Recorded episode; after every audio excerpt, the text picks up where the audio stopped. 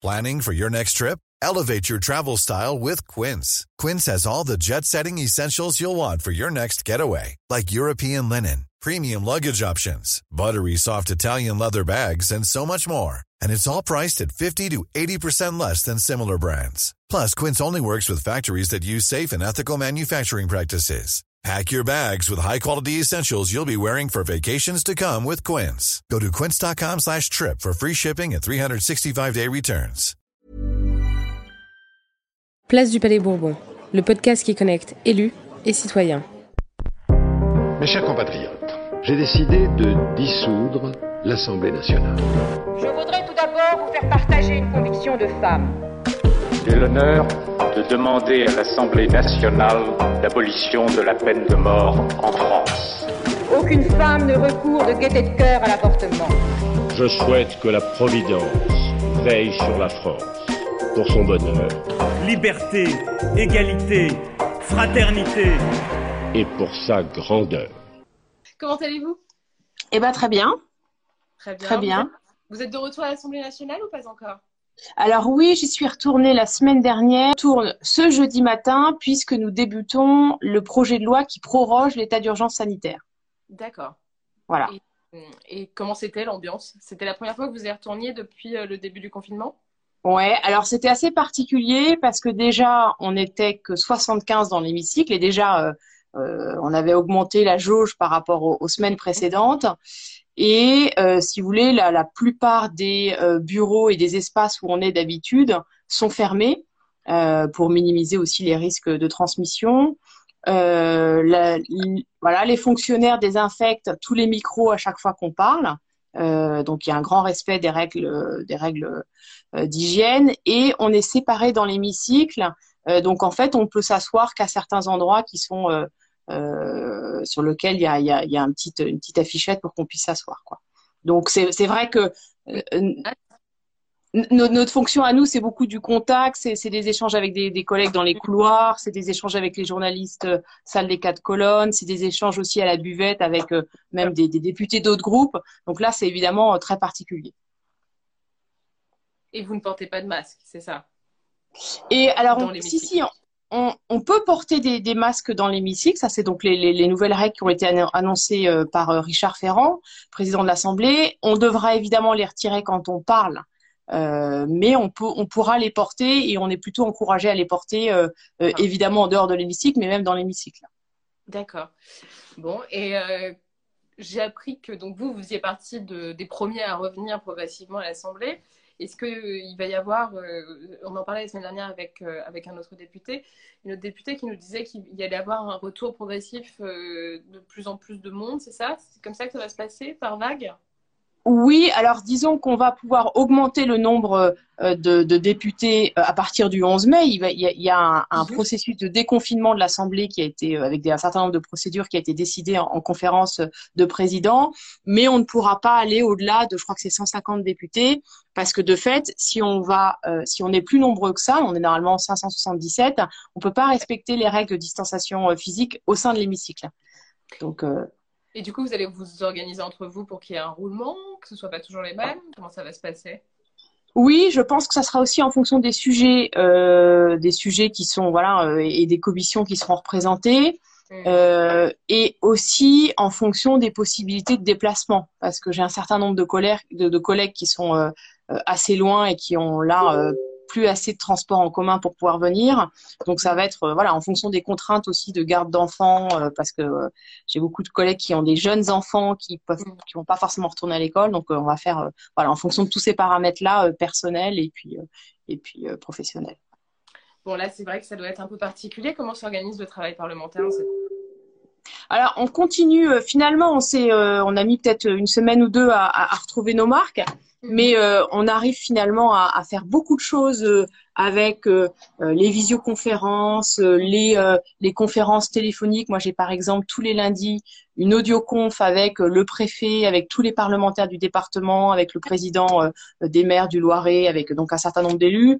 On a des réunions d'équipe, euh, pareil, deux fois par semaine, et on a beaucoup de mails et beaucoup d'utilisation aussi des réseaux sociaux. Moi, j'utilise encore plus que d'habitude Facebook, Instagram, Twitter, le, mon site internet parce qu'effectivement, les gens, c'est un peu le moyen, la façon d'échanger avec les, les habitants, quoi. Et là, vous, êtes, vous avez passé votre confinement dans votre circonscription, du coup? Dans le Oui, tout à fait. Euh, chez moi, avec mon mari, avec mes trois enfants. Donc, j'ai fait la classe à mes, à mes enfants. C'est, c'est, ah, euh... ouais, en fait, je, je, l'ai peu fait. C'est, c'est plus mon mari parce qu'effectivement, c'est, euh, ça prend, ça prend beaucoup de temps. Euh, donc, et je me rends une fois par semaine dans ma permanence. Donc là, je suis dans ma permanence déjà parce que j'ai une meilleure connexion internet, et puis parce que ça me permet aussi de, voilà, de faire un certain nombre de, de travaux avec mes, mes collaborateurs que je peux pas faire de chez nous. Bien sûr. Et vous êtes dans quelle ville vous alors? Alors à Orléans. À Orléans. Orléans, voilà. Super. J'habite à proximité d'Orléans. Et vos collaborateurs sont revenus travailler avec vous? Ils continuent à distance? Comment ça se passe pour le moment? Alors, j'ai trois collaborateurs, donc euh, deux sont en télétravail depuis le début. Et euh, mais finalement, on s'organise, euh, on s'organise pas mal comme ça. Donc, je pense qu'on d'ailleurs, on, gardera quelques jours, enfin en fonction après de leurs besoins, mais en télétravail. Et j'ai une collaboratrice de circonscription qui, elle, pour le coup, continue à venir de temps en temps à faire des déplacements parce qu'on a organisé un certain nombre de livraisons de gel hydroalcoolique, de, euh, de contenants alimentaires, par exemple, pour des associations. Donc, on a, on a fait un peu un tour de tous les acteurs euh, locaux, de leurs besoins. On s'est rapproché d'entreprises qui avaient des dons euh, à fournir. Donc, on a pu réceptionner les dons, aller les livrer. donc, j'ai une collaboratrice qui s'occupe de ça, notamment. Comment ça se passe dans votre circonscription, le confinement et l'épidémie? Est-ce que ça a touché beaucoup de personnes Des personnes que vous connaîtriez peut-être de votre, euh, des administrés de votre circonscription? Alors oui, évidemment, ça, ça, ça, ça, touche, ça touche euh, je dirais presque tout le monde parce que le, euh, beaucoup de gens ont soit un proche qui a été touché, soit sont inquiets pour leurs parents ou pour des proches qui sont en EHPAD. Hein. J'ai et puis voilà, on, a beaucoup de gens qui, d'une façon ou d'une autre, même si c'est pas directement par le coronavirus, qui sont euh, voilà inquiets pour eux-mêmes, pour leurs proches. Euh, et je crois qu'effectivement, euh, cette situation, elle va, elle va, elle va avoir un, impact aussi sur le, sur le, sur le, la psychologie des gens et sur, et sur, voilà, c'est la façon dont chacun aura pu réussir à gérer cette crise. Hein. Bien sûr. Vous effleuriez un peu le sujet tout à l'heure, donc je me permets de, rebondir là-dessus. Vous parliez de la prorogation de l'état d'urgence sanitaire. Euh, quelles sont les dispositions du texte dont vous avez connaissance à ce jour? Alors, c'est euh, une reprise en fait des mesures qui avaient déjà euh, mis en place pour une durée d'un mois. Donc, c'est un prolongement de ces mesures. Il y a un certain nombre d'autres mesures, mais qui sont les, les, contraintes qu'on connaît en termes de voilà gestes de sécurité et euh, euh, euh, et, et, les fermetures qui sont nécessaires. Nous, ce qu'on fait en tant que député sur ce texte, c'est qu'on essaye, parce qu'on a une expérience maintenant de, de, six semaines de confinement, et donc on essaie d'adapter un certain nombre de dispositifs qui nous paraissent soit aller trop loin, soit au contraire être pas assez sécurisés. pour vous donner un exemple concret, on est en train de travailler avec mon équipe sur un amendement pour permettre à un certain nombre euh, de salles, de petites salles de sport avec des, des coachs euh, individuels, de de rouvrir dès le 11 mai ou un peu plus tard, évidemment en respectant là encore des règles de distanciation, la désinfection de, tous les espaces et les équipements qui seront utilisés, voilà. Mais donc on, on, a un peu plus d'éléments concrets euh, et de remontées qui nous sont faites qui vont nous permettre d'aménager encore une fois à la marge parce que le principe reste, le même, c'est-à-dire euh, le principe de ce texte, et c'est le même que, le, précédent, c'est d'abord la sécurité sanitaire, la santé des Français, euh, mais avec une attention sur la façon dont on peut maintenir la vie économique, d'abord pour évidemment mener à bien les, fonctions essentielles du pays, mais aussi pour éviter que la crise ne soit trop forte une fois qu'on aura passé cette épidémie. Bien sûr, bien sûr. vous, êtes très engagé sur la question de la transparence des prix des médicaments. On sait que c'est un, combat que, vous portez euh, depuis désormais quelques années, depuis que vous êtes à l'Assemblée. Qu'est-ce que vous pensez du non-plafonnement du prix des masques? Alors, c'est un sujet, là encore, qui, euh, euh, est compliqué parce que euh, si on plafonne le prix on permet évidemment à un certain nombre de, de comment dire, à peut-être un plus grand nombre de gens d'y accéder. Et encore une fois, c'est un peu compliqué parce qu'en fait, entre les différentes catégories de masques, entre les masques chirurgicaux, entre les, masques grand public, les masques qui sont réutilisables plus ou moins de fois d'ailleurs en fonction du matériau utilisé, c'est un peu compliqué de fixer des prix pour chacune de ces catégories. Et d'autre part, le risque, c'est quand même de limiter l'offre parce qu'évidemment, euh, un acteur économique pour qu'il soit incité à produire euh, et en quantité suffisante et qu'après euh, la grande distribution s'organise pour qu'il y ait suffisamment de points de vente, il faut qu'il y ait un, un, bénéfice qui soit suffisant. Donc voilà, c'est un c'est un enjeu, mais qui est, à mon sens, voilà, compliqué et qui, qui nécessite qu'on trouve effectivement un équilibre avec une incitation suffisante pour les pour les industriels de, production euh, et, effectivement un accès qui soit le plus large possible. Oui, certains ont déjà fait état de l'augmentation de prix hein, par rapport aux périodes normales. C'est peut-être un peu inquiétant quand même. Enfin, il faudrait pas que ce soit. Il n'y a pas un moyen d'éviter en tout cas les abus du côté des industriels qui pourraient tentés effectivement de taper un peu fort au niveau des prix Oui, mais après, si vous voulez, c'est aussi, comment dire, euh, euh, la, la, loi de l'offre et la demande. C'est-à-dire que plus il y a une offre qui est importante, plus euh, euh, euh, les, les, consommateurs peuvent faire leur choix. Et, et moi, j'invite vraiment tous les gens là qui nous regardent à bien regarder quel type de masque correspond à leurs besoins à eux aussi. Parce qu'effectivement, les masques jetables, pour le grand public, ça me semble un peu compliqué. Euh, moi, je, famille, on est, on est cinq. C'est quand si on respecte les durées d'utilisation euh, euh, il en faut plusieurs par jour. Euh, quand on fait un calcul sur plusieurs jours, sur plusieurs semaines, ça fait des quantités qui sont très importantes. Donc je pense que effectivement, les masques qui sont réutilisables sont peut-être plus intéressants. Encore faut-il qu'effectivement ils soient, ils respectent bien les normes et qu'ils assurent bien la protection. Mais voilà, je, pense qu'il c'est important que les gens se, effectivement se renseignent sur le type de masque et aussi sur la façon dont on les met, parce que euh, moi, j'ai vu beaucoup de gens, l'autre jour, je me promenais, qui effectivement, par exemple, les faisaient glisser dans le cou. Euh, et donc, en fait, toute la zone qui est contaminée, et ben, finalement, elle contamine le reste du visage. Donc, euh, les remettre sur le visage. Les, les, les, voilà, enfin, il y a une vidéo brute qui montre assez bien la façon dont moi j'ai regardé. Mais je crois que voilà, il faut qu'on prenne un peu le temps avant de, euh, de se précipiter, à mon avis, dans les points de vente et d'acheter quantité de masques qu'on n'utilisera peut-être pas de la bonne façon et qui mm. correspondra peut-être pas à nos besoins. Oui, bien sûr. Il y a une des personnes qui nous suit qui nous pose la question de savoir si c'est une bonne idée ou pas de les faire soi-même. Est-ce que vous préconiseriez ça? Par exemple, vous parliez des, masques jetables. Est-ce qu'un masque en tissu, bien qu'il ne protège peut-être pas aussi bien que d'autres masques, euh, en tout cas euh, médicaux, chirurgicaux ou FFP2, est-ce que c'est une bonne idée? Oui, bien sûr. Moi, j'ai beaucoup de proches qui en ont fait, qui en ont. Quand on respecte là encore euh, les matériaux et les et les, euh, et les tutoriels avec les patrons qui sont euh, sur des sites, euh, voilà, qui sont de, de, de, des hôpitaux ou des agences de santé. Donc, en effet, je pense que ça peut être une. Quand on a la capacité de le faire, au contraire, oui, oui. Oui, bien sûr. Alors, bon, on va parler d'autres choses parce que c'est important de faire un point sur ce qui est en train de se passer en ce moment et c'est tout l'objectif aussi de notre échange. Mais moi, j'aimerais qu'on parle un peu de vous quand même parce que c'est aussi ça qui est intéressant.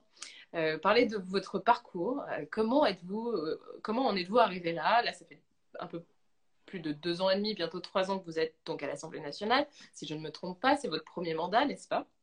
Tout à fait. Comment cet engagement politique s'est développé en vous? Qu'est-ce qui vous a, qu'est-ce qui dans votre parcours vous a influencé et comment vous en êtes arrivé là aujourd'hui? Qu'est-ce que vous faisiez déjà avant d'arriver à l'Assemblée nationale, par exemple?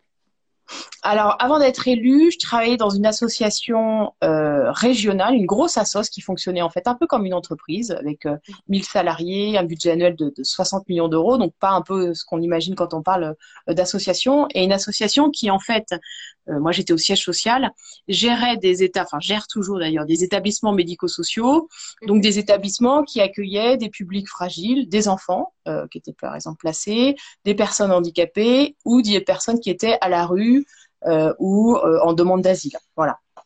Et, euh, et, moi, je m'occupais plutôt des aspects financiers, stratégiques, négociations avec les autorités de financement, ce, ce, voilà. Mais donc, c'était pour moi un, peu une forme d'engagement politique, en fait, parce que j'avais le sentiment de d'être utile en, en, en, travaillant sur ces sur ces questions qui me tiennent à cœur depuis longtemps. Et, et mon engagement politique, en fait, moi, j'avais pendant euh, longtemps. J'ai fait mes études à Sciences Po, donc c'était quelque chose qui me euh, qui m'intéressait, mais j'avais été un peu déçue à ce moment-là de l'offre politique et puis surtout de la pratique politique. J'avais vraiment le sentiment qu'ont beaucoup de gens aujourd'hui que finalement la fin justifiait les moyens, que beaucoup de personnes avaient des ambitions uniquement personnelles et que et qu'en fait on avait des grandes idées, mais dans les faits euh, c'était un peu l'inverse qui se produisait.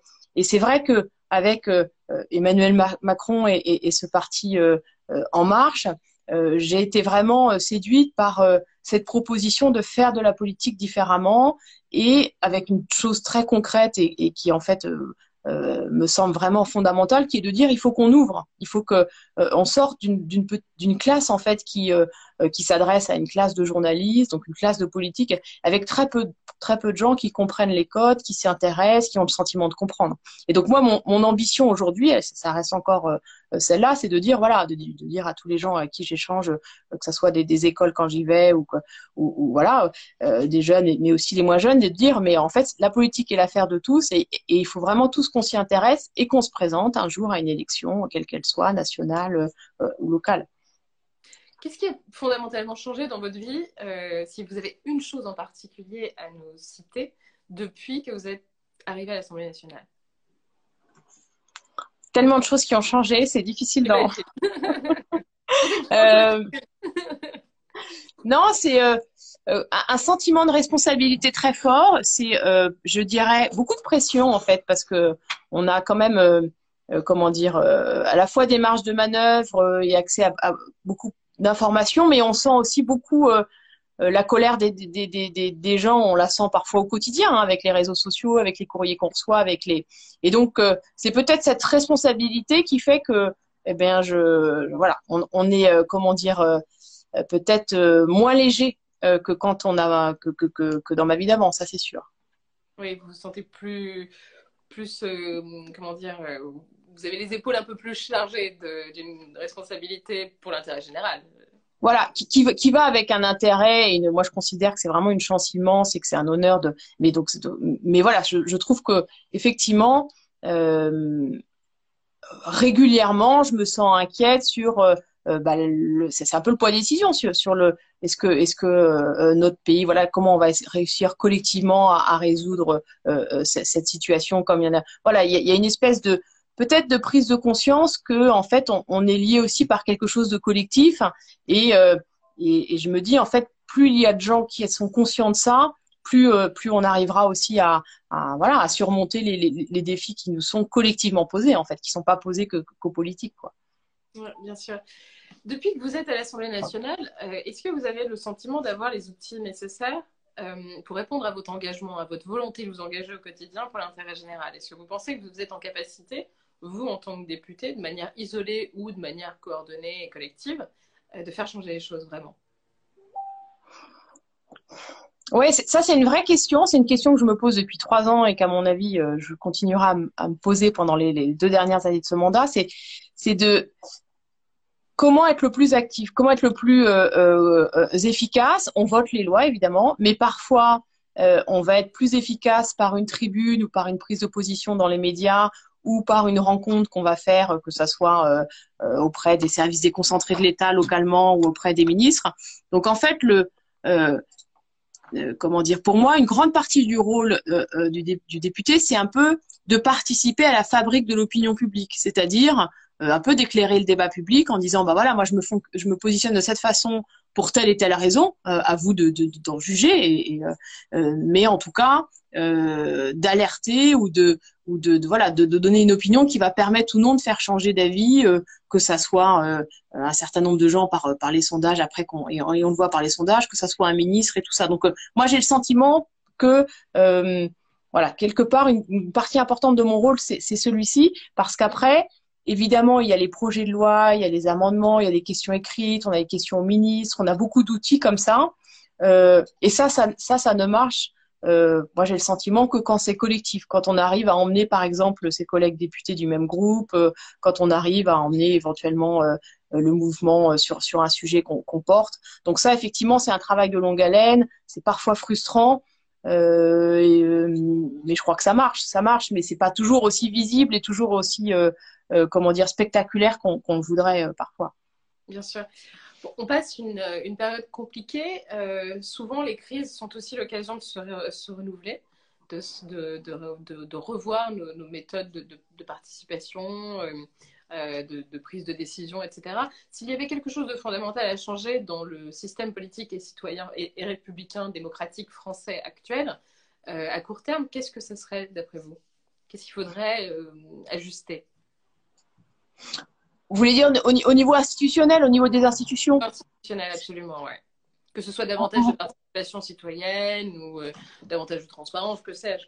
Fonctionnement aussi de l'Assemblée nationale, peut-être réduire le nombre de députés, de commissions, euh, organiser les choses différemment Moi, je, suis convaincue qu'aujourd'hui, de plus en plus de personnes veulent participer à la prise de décision. Et moi, je trouve que c'est tant mieux. Il n'y a rien de pire que quand les gens se désintéressent de ces questions-là. Donc, et je pense qu'aujourd'hui, on n'est pas allé assez loin euh, justement dans ces changements-là. Dans, par exemple, la prise en compte de pétitions en ligne. Euh, on a des sites comme change.org qui sont euh, voilà qui permettent de mobiliser des gens et c'est fantastique de mobiliser des, des, des, millions ou même des centaines de milliers de Français sur un sujet dans des outils en effet de transparence. Moi, j'essaye de euh, de, par exemple, je communique beaucoup, j'ai une newsletter qui fait un peu office de rapport d'activité mensuel où je mentionne la quasi-totalité euh, de mes activités. Euh, et je crois que ça, il faut qu'on soit davantage transparent sur ce qu'on fait pour que les gens en fait comprennent euh, pourquoi les hémicycles est souvent vide, mais malgré tout on travaille 70-80 euh, heures par, par, semaine. Pourquoi est-ce que euh, bah là on n'a pas la possibilité d'être en circonscription parce qu'en fait on est à Paris ou l'inverse. Enfin voilà. Donc je crois qu'il faut qu'on soit en effet beaucoup plus transparent là-dessus et peut-être qu'on améliore les outils de type voilà les référendums notamment locaux. Moi je crois que ce sont des très bons outils ça pour prendre des décisions euh, très concrètes qui vont avoir un impact sur le, quotidien local. Donc oui, je pense qu'il y, a des choses à faire. Ouais, super. Le podcast Place du Palais Bourbon a pour ambition de, recréer du lien entre les citoyens et leurs élus. Comment vous, vous faites au quotidien pour maintenir ce lien avec vos électeurs?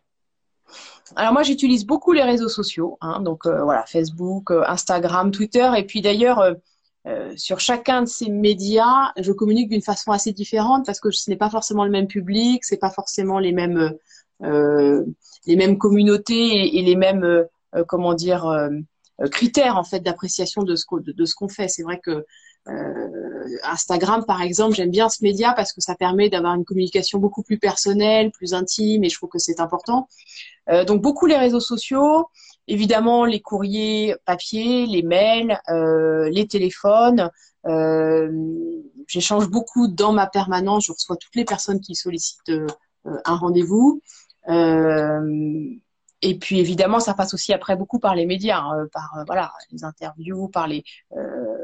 Moi, je effectivement, quasiment à chaque fois qu'on me propose de débattre, de je, j'accepte parce que je trouve que c'est important que euh, voilà qu'on soit le plus visible possible pour que les gens aussi puissent se faire un avis. Quels sont vos principaux combats pendant cette euh, pendant cette législature? Alors, j'ai un combat qui, euh, pour le coup, est dans le prolongement de mon activité associative, qui est donc la question du handicap. Euh, et donc là, j'ai beaucoup travaillé sur, euh, par exemple, j'ai euh, créé un label pour les entreprises pour les inciter à davantage employer des personnes handicapées. j'ai créé aussi un autre amendement dans le cadre de la loi audiovisuelle qui est malheureusement du coup n'a pas pu être voté. La loi, l'amendement avait été voté mais en commission, mais qui a quand même été mis en œuvre à l'occasion de la crise, qui est une traduction en langue des signes de toutes les communications importantes. Et vous avez peut-être remarqué voilà, que le ministre de la Santé, euh, maintenant, a toujours un traducteur, euh, euh, Emmanuel Macron, le président de la République aussi. Voilà. Donc, c'est, le sujet du handicap. parce que parce que je crois que c'est important de d'être plus inclusif, mais aussi parce que je crois que c'est un sujet universel et qu'en fait on a une société qui comment dire valorise énormément la performance la performance dans sa vie privée comme dans sa vie euh, euh, professionnelle. On, parle même de burn-out parentaux. On a des parents qui font des burn-out parce qu'ils essayent d'être tellement parfaits pour leurs enfants. Et que plus on prendra en compte le handicap, plus en fait on a tous une forme de, handicap ou de difficulté, qu'elle soit physique, sensorielle, cognitive. Et plus on aura une société qui finalement sera euh, tolérante vis-à-vis de la différence, euh, prendra en charge un peu les besoins de chacun. Euh, dans d'autres pays, on ne parle pas de handicap, on parle de people with special need. Vous voyez, je trouve que c'est très fort. Donc voilà, je veux pas être plus longue sur le handicap parce que je j'aime bien parler de ce sujet. Il y a ce sujet-là, il y a le sujet de la ruralité, de mieux prendre en compte les territoires ruraux. Moi, je vis dans un dans un je, vis à la, je vis à la campagne. il y a le sujet de l'Europe aussi parce que je considère que voilà, on sera plus fort à une échelle européenne. Euh, et puis la géopolitique, c'est un sujet moi qui me, qui me passionne. Euh, donc euh, voilà, parmi, parmi après beaucoup d'autres sujets qui arrivent aussi au fil de l'eau. Oui, bien sûr. Il est peut-être un peu tôt pour vous le demander, mais est-ce que vous comptez vous représenter? Alors en fait, je sais pas. Aujourd'hui, je je, je, je saurais pas vous dire. C'est un choix que je ferai aussi avec mon mari, mes enfants, parce que évidemment, ça, ça implique beaucoup de changements dans, dans la vie familiale. Euh, voilà. Et puis, on a deux ans là qui vont être très compliqués. Donc, euh, euh, donc euh, aujourd'hui, c'est, voilà, c'est un peu au jour le jour. Hmm. Pour vous, donc à très court terme, quand on sera, j'espère, bientôt sorti de cette crise, quelles devront être les mesures principales à prendre et prioritaires à prendre en fait et à mettre en œuvre? Dans la sortie du, ouais l'après-crise, moi je crois qu'il va falloir qu'on soit plus solidaire, euh, parce qu'on n'y arrivera pas sans, euh, euh, sans associations qui sont toujours là pour un peu combler les brèches et, s'occuper de, de, de, ceux qu'on qu'on ne voit pas parce qu'ils ont des situations par exemple trop particulières. Donc je crois qu'il faudra qu'on fasse qu'on soit plus solidaire, qu'on fasse évidemment un virage écologique plus fort. Et moi, je, je fais partie d'un certain nombre de députés qui plaident pour que tout l'argent qu'on va qu'on qu'on va réinjecter, on va injecter des sommes euh, très importantes, serve à financer euh, des entreprises qui euh, euh, respectent l'accord de Paris, qui respectent évidemment les, les process de, transition écologique. et je crois qu'il va aussi falloir qu'on insiste sur cette, ce que vous évoquez sur le plan démocratique, c'est-à-dire qu'on qu'on associe davantage les citoyens, qu'on réinvente un peu notre façon de faire des choix, de faire des, arbitrages politiques et qu'on et qu'on inclut encore plus de gens. Oui. Avec, la, avec la, vague euh, La République en marche qui est arrivée à l'Assemblée nationale il y a près de trois ans désormais, euh, est-ce que vous avez le sentiment que, euh, ce travail, le travail parlementaire s'est rénové tout de même? Alors, vous n'étiez pas à l'Assemblée avant, mais vous, vous, aviez quand même, en plus, vous êtes passé par Sciences Po, etc., donc vous aviez quand même une bonne vision des choses. Est-ce que vous pensez que les choses se sont améliorées dans un sens de plus d'inclusion des citoyens? Ou est-ce que vous pensez que finalement pas grand-chose a changé, bien qu'il y ait eu un gros renouveau de l'Assemblée? Je pense que les choses ont changé. Déjà, dans le profil euh, euh, euh, des, députés, on a féminisé et rajeuni l'Assemblée, très clairement. Notre groupe, nous, il est, strictement paritaire. On est à moitié de autant de femmes que d'hommes. Euh, donc au niveau de l'Assemblée, on est à 40% de femmes, ce qui était euh, voilà, et, et, et, aussi beaucoup de, de, de, personnes plus jeunes. J'ai un certain nombre de, collègues, par exemple, moi, qui ont eu euh, des enfants pendant pendant le mandat. Donc il a fallu aussi organiser ça. On a réfléchi, par exemple, au mode de garde, ce qui n'était pas vraiment une question qui se posait avant. je pense qu'il y a aussi peut-être une plus grande proximité dans le sens où euh, à la fois, on est moins implanté parce que y a, on est un certain nombre à avoir pas eu de mandat local et, ça, je pense que c'est une difficulté parce que donc euh, les gens nous connaissent pas forcément, euh, nous connaissaient pas forcément avant. Et, d'un autre côté, je pense qu'on ressemble un peu plus. On est un peu plus pas la girl next door, mais on ressemble un peu plus, je pense, aux, gens voilà, euh, français qui font, euh, qui qui qui essaient d'équilibrer leur vie privée, leur vie professionnelle, qui enfin voilà, qui ont des problématiques de, de, très concrètes et, ça c'est des choses qu'on qu'on comprend peut-être mieux que des gens qui faisaient de la politique depuis longtemps, qui avaient plusieurs mandats, qui étaient un peu peut-être parfois déconnectés. D'autant que dans nos équipes de collaborateurs, on a aussi euh, recruté voilà des gens qui étaient aussi qui à la limite étaient très hostiles à la politique. Donc voilà. Oui, c'est bien. effectivement. Oui. Quelle est votre plus grande inquiétude actuellement? Ma plus grande inquiétude, c'est que les euh, qu'une majorité de gens, euh, par peur de l'avenir, par peur de, euh, de, de, cette épidémie et puis de éventuellement d'autres épidémies, fassent les mauvais choix et fassent notamment le choix de la radicalité. Moi, j'entends beaucoup de gens qui me disent mais il faut que ça change et il faut que ça change euh, de façon euh, voilà euh, radicale. Il faut qu'on voit des effets. Et je voilà, moi j'ai toujours été plutôt centriste et je considère que les choses de voilà parfois prennent du temps qu'il faut et, et, ça me fait assez peur quand je vois bah, évidemment de, des partis d'extrême droite ou, d'extrême gauche qui, qui promettent tout un tas de choses euh, et qui euh, communiquent euh, avec beaucoup d'émotions, parfois de, souvent du, mensonge. Nous, on les voit arriver à l'Assemblée, hein. ils, ils, viennent, dans un certain cas, pas toujours, hein, parce que parfois ils vont travailler sur des sujets, mais sur certains sujets, ils vont venir, ils vont faire une grande déclaration tonitruante euh, avec en dénonçant, en défendant la veuve et l'orphelin, et on est tous d'accord sur ce qu'ils disent, sauf que ça n'a aucun rapport avec le projet de loi qu'on est en train de discuter. Et sauf que cette vidéo-là, ils le savent pertinemment, ils vont la diffuser, elle va être vu euh, des euh, dizaines, euh, voire des centaines, voire des millions de fois sur les réseaux sociaux, et les gens vont dire ah mais c'est scandaleux, ils n'ont pas voulu protéger la veuve et l'enfant. Donc vous voyez cette communication un petit peu facile, immédiate, qui joue sur l'émotion et qui, qui demande des changements très radicaux. Voilà, moi j'espère qu'effectivement les gens euh, vont pas tomber dans ce piège-là et que pendant au cours des prochaines échéances, on n'aura pas des, des choix comme ça, comme ça, ça arrivait malheureusement en Italie, euh, aux États-Unis, en Grande-Bretagne, voilà. Super. Bon. Je vous remercie beaucoup. Je ne vais pas vous garder beaucoup plus longtemps parce que j'imagine que vous avez plein de choses à faire pour préparer euh, le projet de loi euh, qui sera discuté donc la semaine prochaine, n'est-ce pas, à partir de la semaine prochaine? Ce jeudi. Jeudi, après-demain. Ouais. La semaine prochaine après aussi. Il y a plusieurs séances, j'imagine. On espère terminer dimanche euh, minuit. D'accord. Ok. On bon, espère. Bah, bon courage alors. Merci. Merci beaucoup et peut-être à bientôt. Avec plaisir. Merci à vous. Merci. Au revoir. Au revoir. C'était Place du Palais Bourbon. Merci de nous avoir écoutés.